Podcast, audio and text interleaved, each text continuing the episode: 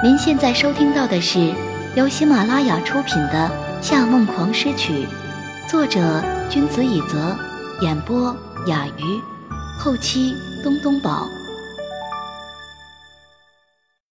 第十二乐章：海鸥天堂。三天过去，裴氏依然没有收到夏承思的一点消息。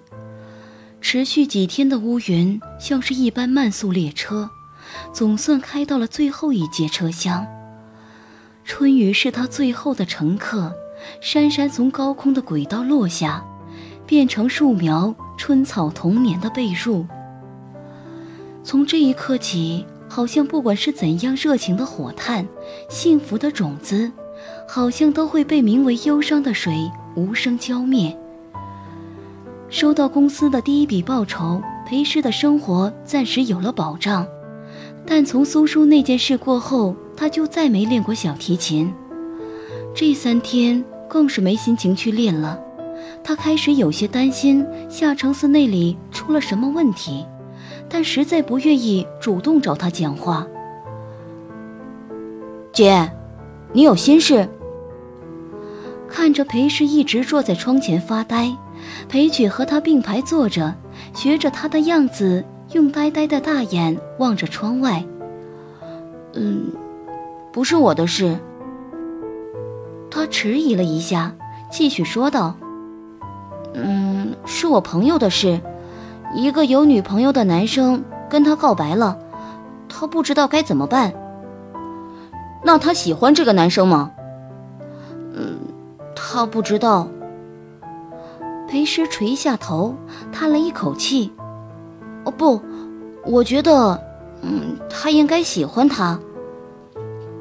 那就直接跟那个男生说，如果你喜欢我，就和你女朋友分手吧。这么直接，那男生会听吗？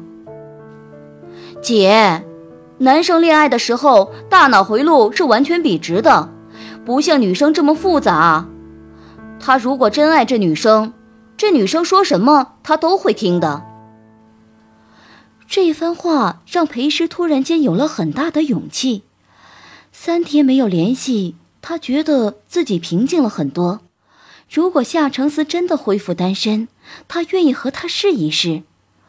如果他们真的能变成恋人关系，光是想到这一点，心跳都会快到胸口闷痛。他终于决定迈出第一步，拨通了他的电话。电话响了五六声才接通。喂。夏承思的声音和以前一样，冷静而利落，就像在处理任何公事一样。嗯，你好。这个开场白让他想把自己拍死，怎么突然变得这么生硬？现在。方便讲话吗？方便的。我现在考虑清楚了。他闭着眼睛，鼓足了很大勇气，才挤出后面几个字：“我和你一样，并不后悔那天晚上发生的事，所，所以我想问一下，你是怎么想的？”电话那一头是长久的静默。在恼人的细雨声中，他隐约听见了他的呼吸声。等了很久，得不到回答，他又忍不住继续说道：“夏承思，我在。”他原本想说“你为什么不说话”，但觉得那样又显得有些咄咄逼人，于是干脆转移话题说：“呃，对了，那天我看见了你腰上有一条刀痕。”那是怎么来的？十来岁的时候摔的，缝了很多针。哦，是这样啊。心里莫名有些失望，看来自己还是有所期待了。关于你刚才说的问题，我只能说抱歉。他的话让他的心跳短暂停了一下，然后他吐了一口气，不带感情的陈述道。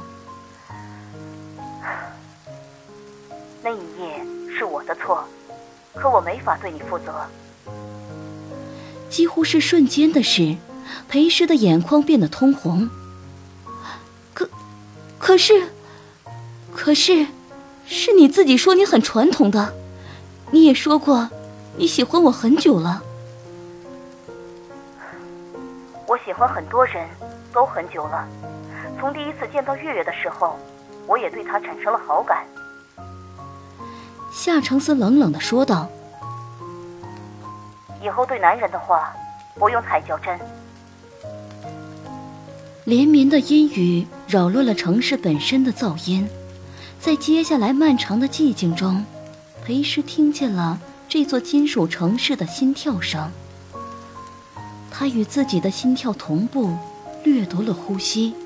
这种感觉，大概就像一个在看守所待了数个月的罪人，终于听见了那声死刑判决。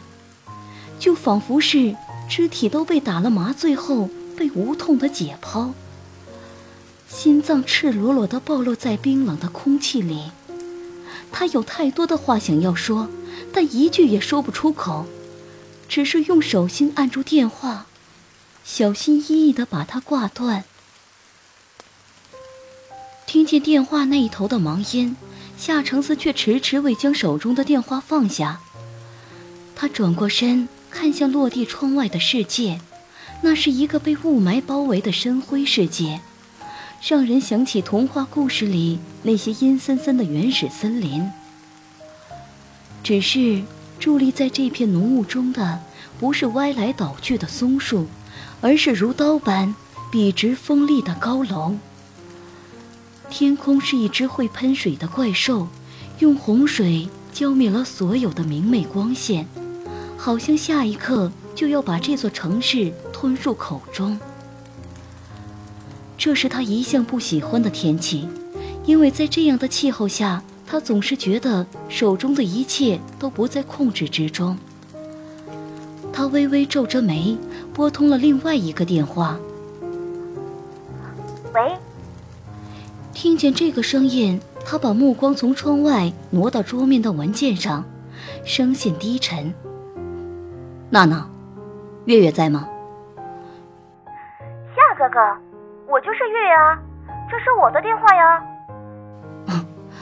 哦，弄错了。没错，他拨的是韩月月的电话，却把对方的声音听成了自己的妹妹。今天是太疲倦了吗？怎么连亲妹的声音都没认出来？可没有办法。那一通电话过后，耳边一直在回响那个总是被压得很低的女性嗓音。到挂电话的时候，她的声音甚至有些沙哑，说的却是她不愿意再去回想的话。因此，除了这个声音，别人的声音听上去好像都是一样的。他用严厉的目光审视着文件上的数据。想要用更多的事情来干扰现在的思绪，最后他终于说道：“月月，关于你说的事，我想过了，现在有个女朋友也挺好的。”电话那边的沉默持续了足足有五秒，然后韩月月像个收到惊喜的小孩子一样：“真的，我我真的可以和你在一起吗？”他被他的喜悦感染了，闭着眼睛点了点头，也有些无力的笑了起来。嗯，我我是在做梦吗？抱歉，这件事我本来应该当面告诉你的，只是这几天实在……他还没有说完，他已抢先道：“啊，没关系，没关系，你有这份心就好了。”我真的好开心，我本来以为自己会被拒绝的，没想到，真的没想到。说到后面，韩月月没再继续说下去。夏承思不会知道，电话那一头的他正在富丽堂皇的美甲店里做指甲。接到这通电话以后，他抽回指甲油未干的手，擦去了眼角的泪水。这才是正常的女孩子吧。一件很小的事，就可以让她的情绪起伏巨大。她也很容易满足。作为一个男人，在与这样的女孩子在一起，才更觉得自己是顶天立地的大男人。只是，有的人很容易就喜极而泣，有的人却是不管经历了再多的伤心，也无法流下眼泪。地铁站的入口处积满了污水，泥泞的脚印遍及在地下迷宫的每一个角落，很快被清洁工推着仪器扫去，但很快又被踩上新的印记。在这样反反复复的场景中。裴时收起伞，进入列车车门。广播里的女人宣告即将开车以后，两道自动门“砰”的一声，机械地撞在了一起。车在飞快地奔驰，车门玻璃上却留下了他的倒影。他看上去很劳累，但嘴角有一丝不明意味的笑容。这个笑容，既像是在宣告自己的失败。又像是在炫耀自己用很短时间战胜疼痛。还有什么情况会比现在更糟糕呢？小提琴拉不下去，曲子写不出来，前途一片空白，无法战胜那个人，和一个不是男友的人上床了，被森川光讨厌。您正在收听的是。由喜马拉雅独家发布的《夏梦王诗曲》，还有意识到自己的动心，动心之后还被对方拒绝了。原来，爱上一个人就像是走在深渊的边缘，你不知道自己什么时候会被伤害，什么时候会被摔到深不见底的黑暗中。好在。他有金刚不坏之身，不管摔得如何粉身碎骨，都能够原地爬起来，继续不受影响地走下去。可是，不会死的人，是否就等于从来没有活过？一股不知是腐臭还是体臭的味道占据了四周的空气。裴师坐在拥挤的人潮里，忍不住用手掩住了鼻子。旁边浑身泥水的中年男子横了他一眼，醉醺醺地说道：“小姑娘，你嫌我臭是吧？”他没有回答，只是站了起来。那个中年男子却狠狠推了他一把：“哼，你觉得你自己了不起是吧？你站在这里就觉得自己了不起了是吧？你了不起？你还在坐地铁？”裴时差点被他推倒，索性抓住了扶手才站稳。车厢里的其他乘客都对中年男子露出了鄙夷的眼神，但这是个广袤而冷漠的城市，没有人会把自己无故往火坑里推。他不愿与他浪费时间，直接钻入人群，挤到门口。但那中年男子还在继续叫嚣：“哎，你那是什么态度？”一脸瞧不起人的样子，哼！实际上，你应该是会被男人玩弄的姑娘吧？刚好这时，列车在又一个站台上停下。裴师原本就只是没有目的的在外闲逛，这下更是毫不犹豫就下了车。地铁站里的空气并没有比车里好很多，但起码没了臭味。裴师长吐一口气。看着告示牌上错综复杂的地铁地图，出来散心，并没能让自己的心情变好一些，反倒变得更糟糕了。他终于选择了一个目的地，换乘两次地铁，走过几条街，抵达了一个日式庭院。在地铁上，他就打过电话给森川光，但想了许久都没有人接。这下到了他家门口，他收好伞，又按了几次门铃，才有几个彪形大汉走出来，往外扫了一圈。没过多久，玉泰匆匆忙忙地赶出来，一脸吃惊地说：“诗诗，你居然来了！对，组长在吗？在的，在的。在他房间。你等等，我进去跟他说一声。他在忙？嗯，不，也不是很忙。玉泰抓抓脑袋，弯腰鞠躬着把他往里面引，态度相当反常。嗯，你在大厅等等我，我去找他。既然如此，我跟你进去找他好了。他无视了玉泰的推拒，与他大步往森川光房间的方向走。他知道这样很不礼貌，尤其是对一向注重礼节的孙春光而言。可是今天真的是例外，不知道为什么，他不愿意再像上次那样等待大半天。他很着急要见他，而且离他家越近，那种迫切的心情就越明显。这段时间，所有的事情加起来，已经快要变成一座巨大的石山，把他压到窒息了。原来他并不是没有知觉的死人，只是太多的痛苦加在一起，让他已经对这种感觉麻木了。他只想和他见面聊聊天，哪怕他不安慰他，只是笑着听他说也好。他想要向他道歉，得到他的谅解，这样他才会觉得自己不是四面楚歌，不会在下一刻倒下。抱着这种信念，他拉开了三川光房间的门，然而，眼前的画面却把他镇住了。三川光穿着黑色的和服，正倚靠在榻榻米上，一个女子穿着艳丽的和服。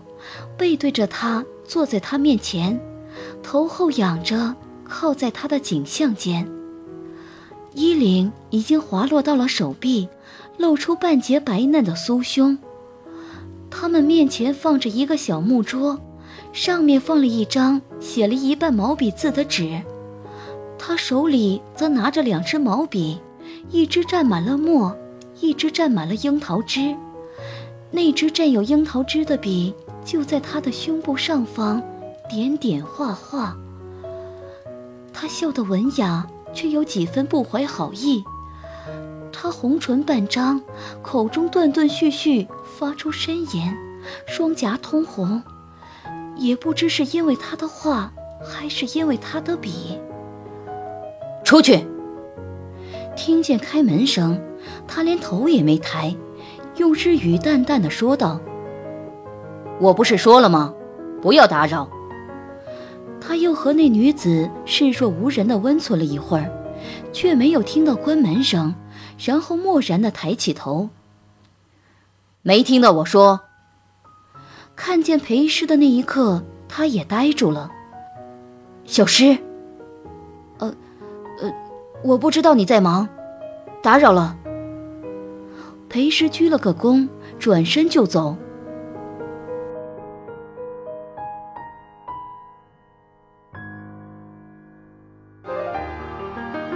听众朋友，您刚刚收听到的是由喜马拉雅出品的《夏梦狂诗曲》，作者君子以泽，演播雅鱼，后期东东宝。更多精彩有声书尽在喜马拉雅，感谢您的收听。